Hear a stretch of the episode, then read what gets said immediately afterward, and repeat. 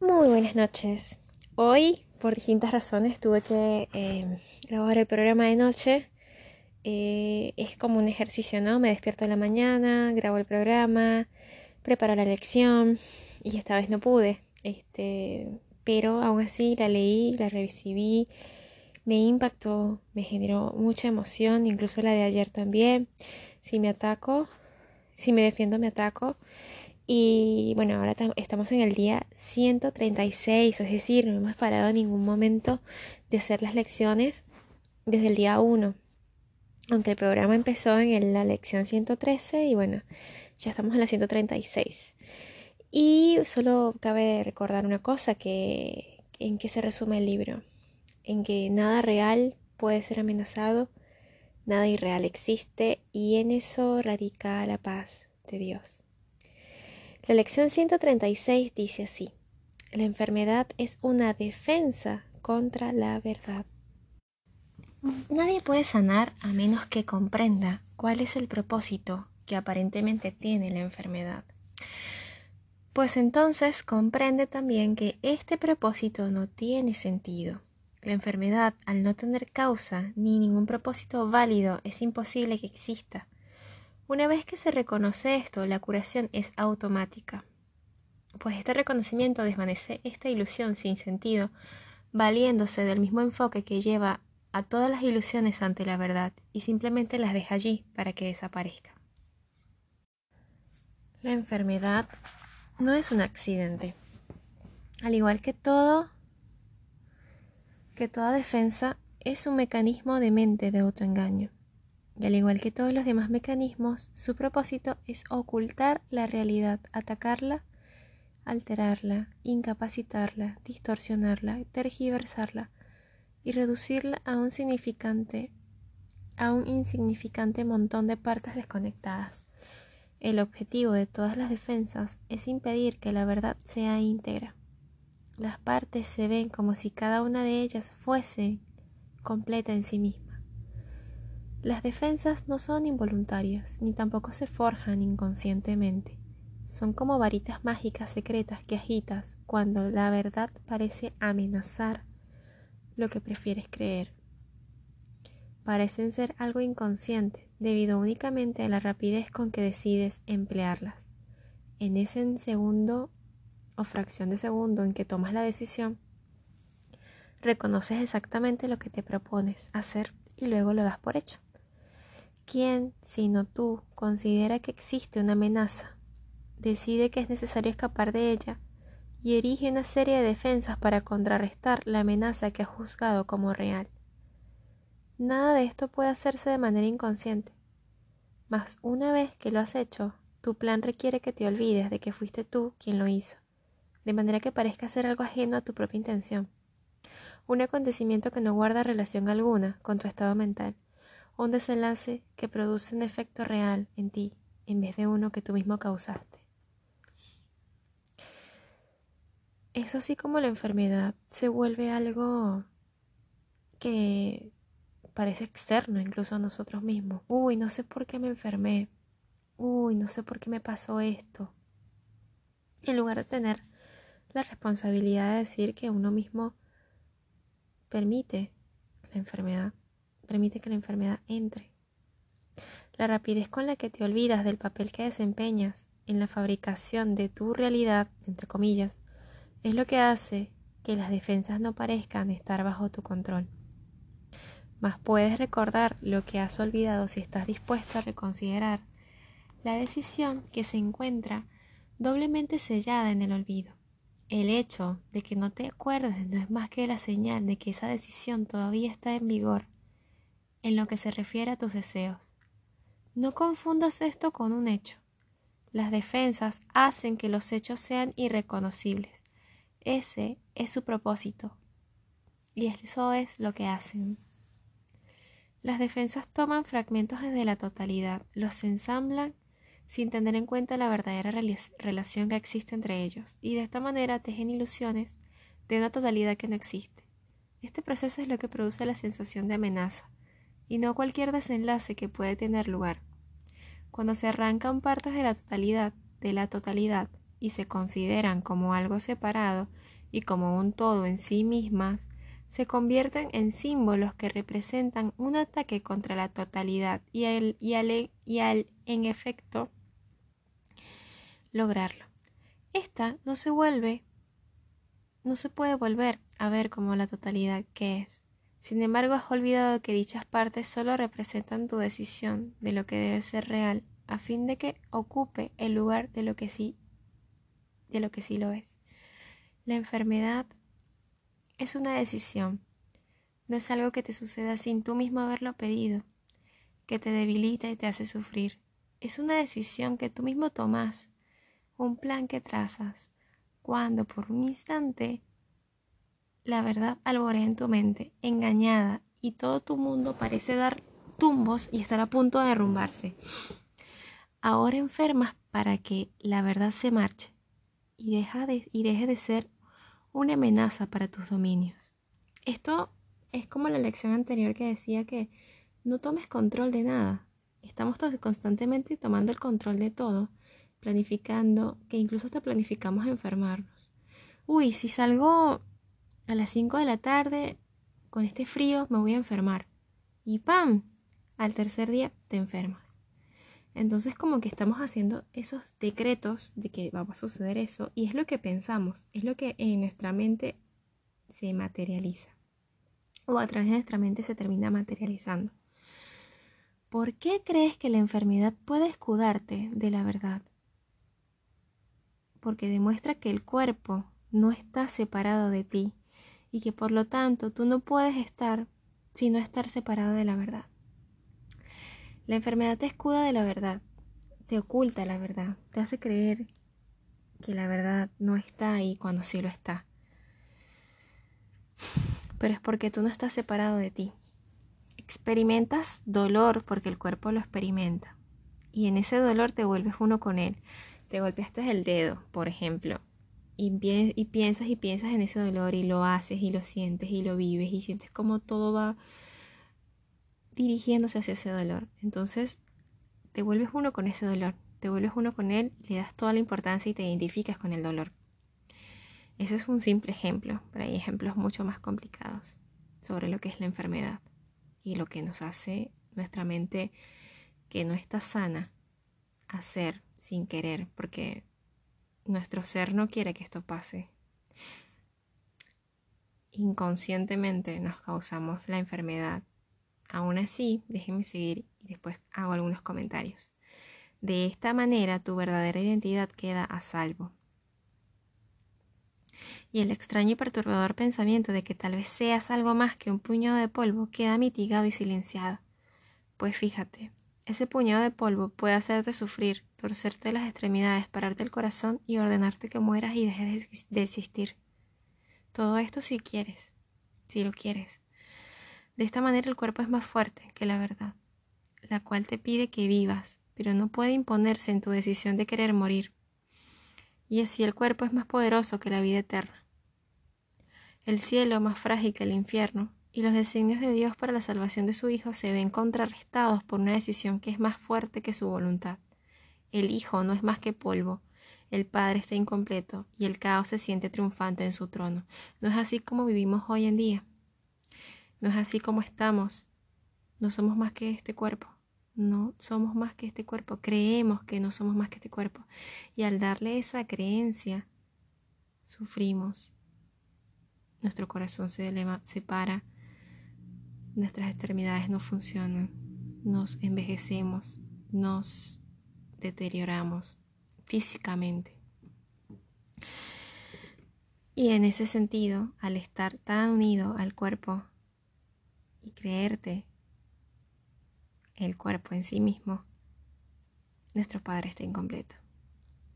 Tal es el plan que has elaborado para tu defensa, y crees que el cielo tiembla ante ataques tan irracionales como estos, en los que Dios queda cegado por tus ilusiones, la verdad transformada en mentiras y todo el universo hecho esclavo de las leyes que tus defensas pretenden imponerle. Mas, ¿quién podría creer en ilusiones salvo el que las inventó? ¿Quién podría creer en ilusiones salvo el que las inventó? ¿Quién, sino Él, podría verlas y reaccionar ante ellas como si fuesen verdad? No es lo que hacemos. Dios no sabe nada de tus planes para modificar su voluntad. El universo permanece indiferente a las leyes con las que has creído gobernarlo.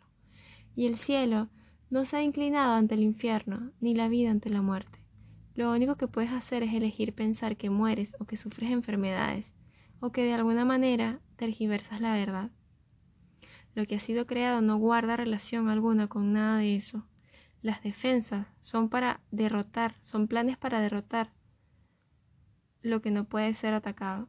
Lo que es inalterable no puede cambiar y lo que es absolutamente impecable no puede pecar. Esta es la simple verdad. No recurre a la fuerza ni al dominio, no exige obediencia ni intenta demostrar cuán lamentables e inútiles son tus intentos de planificar defensas que la pudiesen alterar. La verdad solo desea brindarte felicidad, pues ese es su propósito. Quizás exhala un pequeño suspiro cuando rechaza sus dones. No obstante, sabe con absoluta certeza que recibirás lo que Dios ha dispuesto para ti. Este hecho es lo que demuestra que el tiempo es una ilusión, pues el tiempo te permite pensar que lo que Dios te ha dado no es verdad ahora mismo, como no puede por menos que serlo. Los pensamientos de Dios son totalmente ajenos al tiempo, pues el tiempo no es sino otra absurda defensa que ha urdido contra la verdad. Lo que Él dispone, no obstante, está aquí y tú sigues siendo tal como Él te creó. El poder de la verdad es muy superior al de cualquier defensa pues ninguna ilusión puede permanecer allí donde se le ha dado entrada la verdad, y ésta alborea en cualquier mente que esté dispuesta a deponer sus armas y a dejar de jugar con necedades. La verdad se puede encontrar en cualquier momento, incluso hoy mismo, si eliges practicar darle la bienvenida. El libro, perdón, a pesar de que siempre nos dice que pareciera que fuese muy complicado entender estas cosas porque de hecho a mí a veces me, me toca leerlo varias veces y entender finalmente, pero él siempre te está repitiendo que es muy sencillo. Es solo con, de hecho es solo con cambiar un pensamiento, solo con cambiar la mente, con sanarla, solo con decidir, practicar, darle la bienvenida, logras cambiar todo. A la verdad, tienes que pedir que la verdad llegue a tu vida. Este es nuestro objetivo hoy, Dediquemos un cuarto de hora en dos ocasiones a pedirle a la verdad que venga y nos libere. Y la verdad vendrá, pues nunca ha estado separada de nosotros. En realidad se vuelve como un reconocimiento. O sea, es como volver a uno mismo. Es, este libro es simplemente conocerte a ti mismo y reconocer que la verdad está en ti. Tan solo aguarda la invitación que hoy le hacemos la cual introducimos con una plegaria de curación para que nos ayude a superar nuestra actitud defensiva y permita que la verdad sea como siempre ha sido. Esta es la plegaria. La enfermedad es una defensa contra la verdad. Aceptaré la verdad de que de lo que soy y dejaré que mi mente sane hoy completamente. La enfermedad es una defensa contra la verdad aceptaré la verdad de lo que soy y dejaré que mi mente sane hoy completamente. La curación resplandecerá a través de tu mente abierta. La curación resplandecerá a través de tu mente abierta a medida que la paz y la verdad se alcen para ocupar el lugar de la contienda y de las imaginaciones vanas. No quedará ni un solo rincón tenebroso que la enfermedad pueda ocultar y defenderte la luz de la verdad. No quedarán en tu mente figuras sombrías procedentes de tus sueños, ni sus absurdos y oscuros anhelos con dobles propósitos que se persiguen descabelladamente. La mente sanará de todo deseo enfermizo que hayas jamás tratado a que el cuerpo obedeciera. Qué hermoso, de verdad, eh, presten atención a este párrafo. La curación resplandecerá a través de tu mente, abierta, a medida que la paz y la verdad se alcen para ocupar el lugar de la contienda y de las imaginaciones vanas. Es una contienda porque estamos constantemente trayendo pensamientos que son irreales. Y cuando decides decir acepto la verdad de lo que soy, todo esto se desvanece. No queda ni un solo rincón tenebroso que la enfermedad pueda ocultar y defender de la luz de la verdad. Repite, acepto la verdad de lo que soy. No quedará en tu mente figura sombría, procedentes de tus sueños, ni sus absurdos y oscuros anhelos con dobles propósitos que se persiguen descabelladamente. La mente sanará de todo deseo enfermizo que haya jamás tratado que el cuerpo obedeciera. Ahora el cuerpo se ha curado, porque la fuente de la enfermedad está dispuesta a recibir alivio, y reconocerás que practicaste bien por lo siguiente. El cuerpo no sentirá nada en absoluto. Si has tenido éxito, no habrá sensación alguna de enfermedad o de bienestar, de dolor o de placer. La mente no responderá en absoluto a lo que el cuerpo haga, lo único que queda es su utilidad y nada más. Tal vez no te des cuenta de que esto elimina los límites que le habías impuesto al cuerpo, como resultado de los propósitos que le habías adjudicado. A medida que estos se dejan a un lado, el cuerpo tendrá suficiente fuerza para servir a cualquier propósito que sea verdaderamente útil. La salud del cuerpo queda plenamente garantizada, porque ya no se verá limitado por el tiempo, por el clima o el cansancio por lo que se coma o beba, ni por ninguna de las leyes a las que antes lo sometías. No tienes que hacer nada para que esté bien, pues la enfermedad se ha vuelto imposible. ¿Vieron esas dietas estrictas que a veces las personas hacen? Esas ideas absurdas de que tienes que ir al gimnasio, de que tienes que hacer...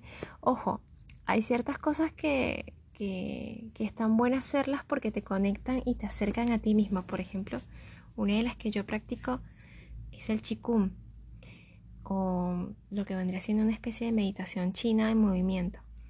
Y gracias al Qigong yo sané, sané y, eso lo digo abiertamente porque fue maravilloso como perdoné mi pasado, ¿no? Es una herramienta más para eso, pero por ejemplo lo he experimentado. El hecho de hacer, por ejemplo, saltar la comba o, o la soga, perdón, la cuerda o ir a correr o hacer otro tipo de deporte con la meta de que el cuerpo esté mejor, con la meta de estar más saludable, porque creo en ese momento o he creído que el cuerpo puede eh, necesitar eso. Y es un error. Es un error que después me di cuenta que cuando uno, por ejemplo, practica esto, que es el chikung, te sientes en contacto con tu energía, con tu ser. Es una cosa maravillosa, de verdad que no lo podría explicar y, de hecho tengo tres años practicándolo y en mi segundo año empecé a sentir mucho más esta práctica china. Pero con el tema del ejercicio es como que se ha vuelto tan tan enfermizo que la gente cree que yendo al gimnasio va a lograr algo cuando la mente está totalmente Em, oscura. Muchas de las cosas que me dicen siempre con respecto a la, a la, pandemia que estamos viviendo actualmente es eso, que cómo es posible que hayan deportistas que se enferman y se mueren. Y sí, se pueden enfermar porque tienen la mente en, eh, en otro lugar, en el lugar equivocado. Tú puedes hacer, tú puedes matarte haciendo ejercicio, pero tú ahí estás, y eso lo entiendo hoy con la, con la lección de hoy, ¿no? Estás creando una defensa contra la verdad. Bueno, ojalá eso se pueda expandir y que más gente lo entienda. Sigo con el último párrafo. Más para conservar esta protección es preciso que te mantengas extremadamente alerta. Si permites que tu mente abrigue pensamientos de ataque, juzgue o trace planes para contrarrestar cosas que tal vez puedan pasar en el futuro, te habrás vuelto a extraviar y habrás forjado una identidad corporal que atacará al cuerpo, pues en ese caso la mente estará enferma. De ocurrir esto, remédialo de inmediato, no permitiendo que tu actitud defensiva te siga haciendo daño. No te confundas con respecto a lo que necesitas sanar, sino que di para tus adentros. Ya saben, si de repente permiten que su mente abrigue pensamientos de ataque, juzgue o trace planes para contrarrestar cosas que tal vez puedan pasar en el futuro, te has vuelto a extraviar y forjaste de nuevo una identidad corporal que atacará al cuerpo. Y en ese caso la mente estará enferma. Por esa razón, cuando te ocurra eso, cuando te confundas, cuando no recuerdes la verdad, di para ti. Y si quieres anótalo en algún lado, un papelito, ponlo en la pared. He olvidado lo que realmente soy, pues me confundí a mí mismo con mi cuerpo. La enfermedad es una defensa contra la verdad, mas yo no soy un cuerpo y mi mente es incapaz de atacar. Por lo tanto, no puedo estar enfermo. He olvidado lo que soy, lo que realmente soy. Pues me confundí a mí mismo con mi cuerpo. La enfermedad es una defensa contra la verdad, mas yo no soy un cuerpo, yo no soy este cuerpo. Yo soy espíritu y mi mente es incapaz de atacar. Por lo tanto, yo no puedo estar enferma.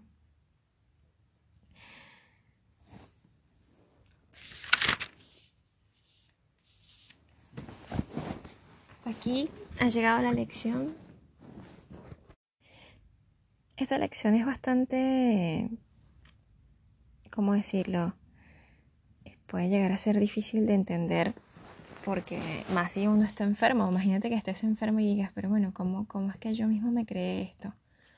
Eh, es complicado, ¿no? Sin embargo, es sumamente importante la, la enfermedad pensar la enfermedad como una defensa, una defensa hacia la verdad, hacia creer que tú eres el que controla tu vida y bueno, tú decidiste enfermarte. De la misma manera en que la enfermedad es una defensa, lo es el juicio. Eso lo dice la última parte del, del, texto, del texto. La ira, los celos, el perfeccionismo, la abstinencia, la arrogancia, el especialismo, la depresión, el victimismo, el no asumir la responsabilidad de lo que hacemos y un largo etcétera. O sea, cada vez que nos involucramos con cualquier cosa en la ilusión, creyendo en esa realidad que estamos viviendo, estamos manteniendo el amor a distancia. El amor y la verdad. Bueno, el amor al, final es el amor, porque la, la verdad es una expresión de amor y lo mantenemos como, como alejado de nosotros. No estamos en el verdadero lugar, en el lugar que nos corresponde. Y bueno, estamos diciendo que lo que es real es lo que estamos abrigando en nuestros pensamientos. Es decir, lo que creamos con nuestros pensamientos es lo que se materializa. Por lo tanto, el amor de Dios no puede ser real.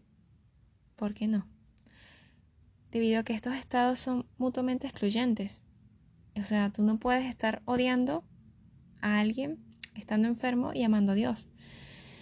Y, el libro nos dice, de hecho, constantemente que, estamos eligiendo, ya sea el cielo o el infierno.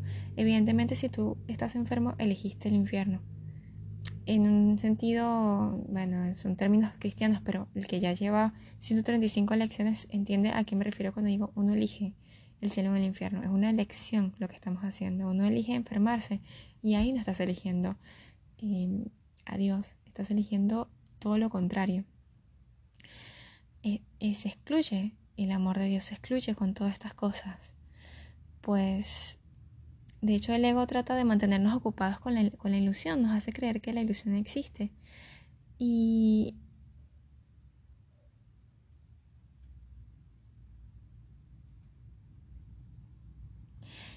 Y bueno, cuando uno está enfermo, el cuerpo en, que se encuentra en el primer plano, que se encuentra viviendo y experimentando las cosas que se sienten cuando uno está enfermo, lo hace para recordarme lo que soy. Un cuerpo, simplemente un cuerpo. Recordemos a Jesús en el libro cuando dice que la enfermedad es un testimonio de nuestra fragilidad de nuestra vulnerabilidad y de, una extrema necesidad de depender de dirección externa.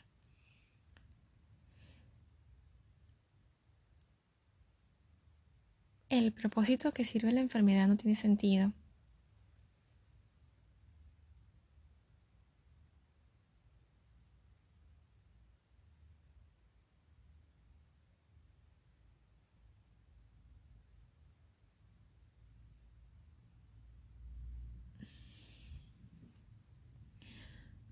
Perdón.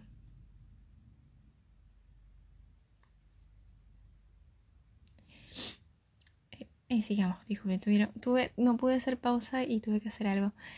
Em, solemos tener la convicción, de hecho, de que las cosas que nos suceden y no nos suceden y no estamos aislados de ellas y que no tenemos control sobre esos acontecimientos. terminamos buscando la causa fuera de nosotros. Somos incapaces de decir, ¿para qué? ¿Para qué estoy viviendo esto?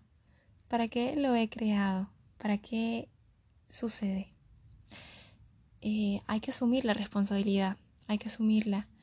Eh, Jesús dice que la enfermedad es una decisión, no es algo que te suceda sin tú mismo haberlo pedido y que te debilita y te hace sufrir. Esa decisión se toma tan rápidamente que ni siquiera notamos cómo y cuándo la tomamos. Es una decisión de acudir al ego cuando nos acercamos demasiado a la verdad, sin querer. Es más, yo, yo me doy cuenta que uno lee estos, estos textos y hay como una duda. Hay algo que se te mete en la cabeza y te dice, no, pero esto no puede ser. Y en ese momento, justo en ese momento, cuando dejas que eso pase, Estás eligiendo, estás eligiendo al ego, estás eligiendo el infierno por sobre Dios. Puedes notar que eso sucede. Y eso, de hecho, cuando, cuando estás sufriendo, eh, empiezas a experimentar o experimentas dolor de cabeza, somnolencia, hambre, ataques de, estómago, dolores, náuseas, o incluso un accidente de auto como me pasó a mí. Y hay que darse cuenta que todas esas cosas son defensas en contra de la verdad. Y el ego, que se ve amenazado por la verdad, quiere recordarnos, quiere recordarnos y quiere hacernos creer que somos este cuerpo. Es su propósito, su propósito es mantenernos arraigados, a nuestro cuerpo. De hecho, pasa mucho con, mirarnos al espejo y, creer que, no somos lindos, que no somos guapos, que, que que nos falta algo, que hay una imperfección, que hay algo que, que arreglar, que tenemos la nariz chiquita, que la tenemos grande, que tenemos el, los ojos pequeños, los ojos blancos, los ojos de color. A lo que voy con esto es que estamos constantemente escuchando el ego y que mientras más nos acercamos a la verdad, más nos quiere alejar. Entonces, pregúntate, ¿para qué estoy eligiendo esto? cuando logras desentrañar y cuando logras saber cuál es la meta de esta, de esta elección y finalmente te sientes más libre. ¿Por qué lo hacemos? Y lo hacemos constantemente para demostrar, o porque enfermamos, para demostrar que somos cuerpos, que estamos separados de la verdad y que podemos derrotar a Dios al decir que existimos y por lo tanto Él no. Creemos en lo que hemos hecho, pero eso no cambia nuestra realidad como hijos de Dios. Todavía somos tal como fuimos creados. Nuestra identidad como un individuo separado no puede ser la verdad acerca de nosotros. Puedo recordar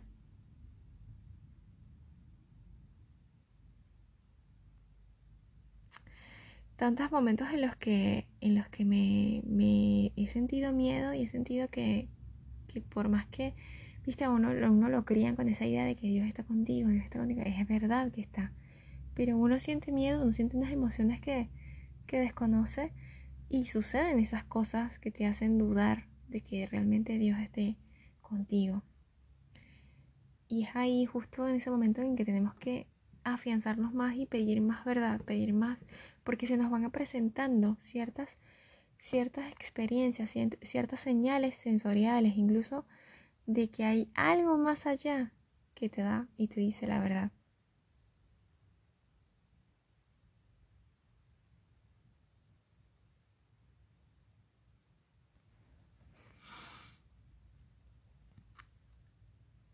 Entonces, pensemos así. Dios no se opone a nuestras decisiones, sino que simplemente espera que cambiemos de opinión. Él está esperando por nosotros. No lo hagas esperar más. Bueno, hermano, no hay que hacerlo esperar, sobre todo porque no es porque él esté impaciente, nada que ver, pero es porque es inútil. Nuestros intentos de abandonar nuestros dones son estupideces, son inútiles por completo. El cielo esperará pacientemente hasta que nos despertemos a la verdad, sabiendo con certeza que lo haremos y que seguimos siendo tal como Él nos creó. Es tranquilizador, de hecho, pensar así. De hecho, muchas veces que me pasan problemas o cosas que parecen ser Em, desesperantes, lo que yo digo es, ya esto o esto ya lo solucioné. Yo sé que en algún punto, dado que el tiempo es una ilusión, todo problema y todo, todo acontecimiento, incluso enfermedad, ya lo hemos resuelto. Porque nuestra mente está destinada a sanar y estamos destinados a conocernos a nosotros mismos. Así sea en el último minuto de nuestras vidas.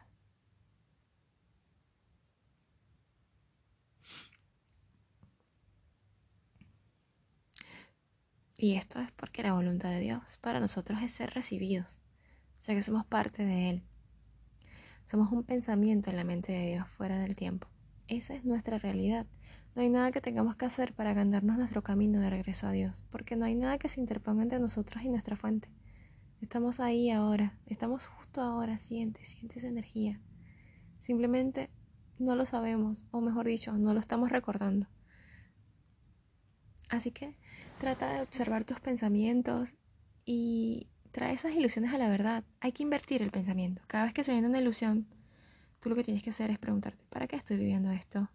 ¿Por qué me está pasando? Y ahí logras invertir. Te das cuenta que esa ilusión que te hace sufrir en realidad es tu salvación. Y lo único que podemos hacer es víctimas. Si quieres ser víctima, pero eres víctima, pero de un ataque contra ti misma por una decisión equivocada que, que hiciste.